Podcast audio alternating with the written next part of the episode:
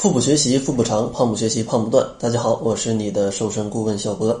今天呢，小博想给一些正在减肥的小伙伴提供十条关于健康减肥的忠告。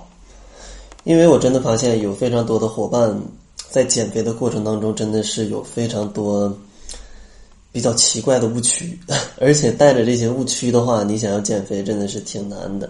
就好像啊。减肥，咱们就要往南走，但你非要往北走，那这样的话肯定是成功不了的。所以说，希望通过今天的节目呢，可以让大家减肥回到正轨上啊。第一个给大家的忠告呢，就是减肥减的到底是什么？其实减肥减的并不是体重秤上的数字，而是要看你的体型。比如说，大家经常看到一些什么广告药啊，什么减肥药啊，不是广告药啊，减肥药的广告，减肥药的广告，他们经常会跟你说什么一周瘦十斤，然后又有谁吃了几周，然后瘦了三十斤，对吧？但是其实减肥它的关键不是看数字，而是看你的身材，对吧？因为你通过减肥药减了十斤，可能五斤是水，呃，剩下五斤包含了不同程度的。宿便、肌肉跟脂肪，那你其实减的脂肪并不多。但如果另外一个人呢，脂肪的含量下降了三公斤，但肌肉的量增加了三公斤，那会发生什么呢？在体重秤上可能完全没变化，但是呢，因为肌肉增多了啊，肌肉的体积啊同重量的时候，肌肉的体积是脂肪的三分之一，那这样的话，你整个人看起来就瘦了。所以说，这种减肥成果是无法用体重秤来量出来的。所以说，大家也不要完全去参考体重，大家也要参考你的体型啊，你的体型。当然，如何去判定你身体肌肉的多少？你可以通过一些数据去测量你的肌肉率啊、体脂率啊，或者你直接举起你的胳膊。捏一捏你这个什么，就就应该这个叫什么摆摆肉啊，或者叫蝴蝶袖的这个位置，你看它会不会有那个一层脂肪？如果会有一层脂肪，那说明你的肌肉量肯定不会很多了，对吧？如果这块都是很紧致，那说明可能你真的不算太胖。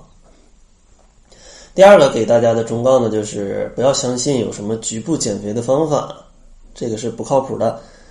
脂肪是成比例在缩减的。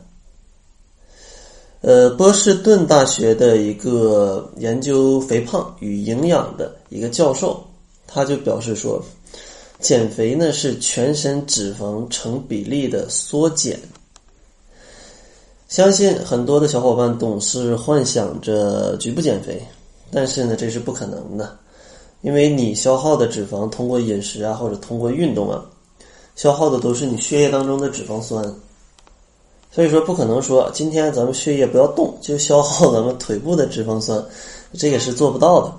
所以说基本都是消耗全身的脂肪。所以说大家千万不要听信什么有没有什么局部瘦肚子快速的方法，局部瘦腿的快速的方法。当然，告诉你的人基本都是给你的全身减脂的方法，你用完了肯定都是全身瘦。所以说。你真的是脂肪比较多，那咱们还是乖乖的减脂吧。如果你脂肪不多，那你可以通过力量训练去改变你的身形。那这个就跟减脂不是不是一一支的事儿了啊，他们是两条路线了。第三个忠告就是想要告诉大家，减肥药真的没什么卵用啊，没什么用。如果减肥药真的这么神奇，那为什么还会出现了抽脂这种非常价格高的这种整容的方式？当然也不是建议大家去抽脂啊，像世界上的这种减肥药啊非常多，什么花草茶、新型减肥药，多半都是泻药，打着轻宿便的概念，让你一天拉个三遍五遍，这个不正常啊，不正常。正常人的肠道确实会残留粪便几公斤，喝完一拉肯定会降低，但这跟你减少脂肪有什么关系吗？所以说啊，不要去用这些减肥药。当然，偶尔的话，你，呃，长期便秘可以偶尔使用一下来调理一下，但不要长期使用啊，可能有依赖性或者抗药性啊，这这都不好。第四个建议呢，就是大家一定要去注重自己的体脂率啊，体脂率。这个体脂率其实是比体重更容易去衡量你去胖瘦的一个标准，呃，一个标准。所以说，大家在减肥的时候不要太在意这个体重，多关注一下你的体脂率，而且也建议体脂率、体重跟 BMI 这三个指标一起来看，啊，一起来看，这样一对比的话，你就知道了。虽然可能体重比较大。但你体脂率呃体重比较大，那你 BMI 也比较高，然后但你的体脂率很低，那说明你其实不胖，只不过你的肌肉含量比较多而已，对吧？这样一判定的话就比较全面。因为有些朋友在问我说，为什么我 BMI 很低，但我的体脂率很高？呃，那说明你的骨架很小，那你需要去减脂啊，需要去减脂啊。你的体脂率已经告诉你了，你有很很多的脂肪啊。你这再减下去一点会更瘦啊，而且体脂率那么高是比较容易减的呀。然后第五条忠告呢是想告诉大家，就是其实肥胖带来的危害不仅仅是让你看起来比较胖而已，它也会给你的身体增加一些负担，就是大家常经常提到的隐性的肥胖，呃，隐性的肥胖，因为有一些姑娘，就像我上面所讲的。她的这个骨架比较小，然后她的 BMI 就在正常范围内，但是她的体脂率是非常高的。那这样的话，就说明他体内的脂肪含量是超标的，也就是咱们常讲的，就是这种看不出来的胖啊，隐性肥胖。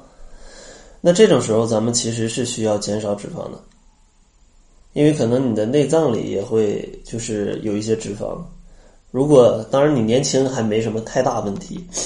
但你再过个五年十年，基础代谢再降低，那到时候可能就会有什么各种三高的风险就会来了。那这个就是从健康的角度去说的。所以说啊，不光从外表，还要从健康来看，这个减肥啊都是需要减的，都是需要减的。但是咱们需要用正确的方法啊，先把这两期节目给我听完。来看一看大家平时遇到的一些误区应该怎么来处理。当然，碍于时间原因，今天咱们先分享这五个忠告，下期节目呢分享另外五个。最后呢，如果你也希望跟着小博一起来健康减肥的话，二十一天瘦个十斤左右，那也可以关注一下公众号，搜索“小辉健康课堂”，来查看一下往期甩脂营学员的瘦身感悟。那好了，这就是本期节目的全部。作为您的私家瘦身顾问，很高兴为您服务。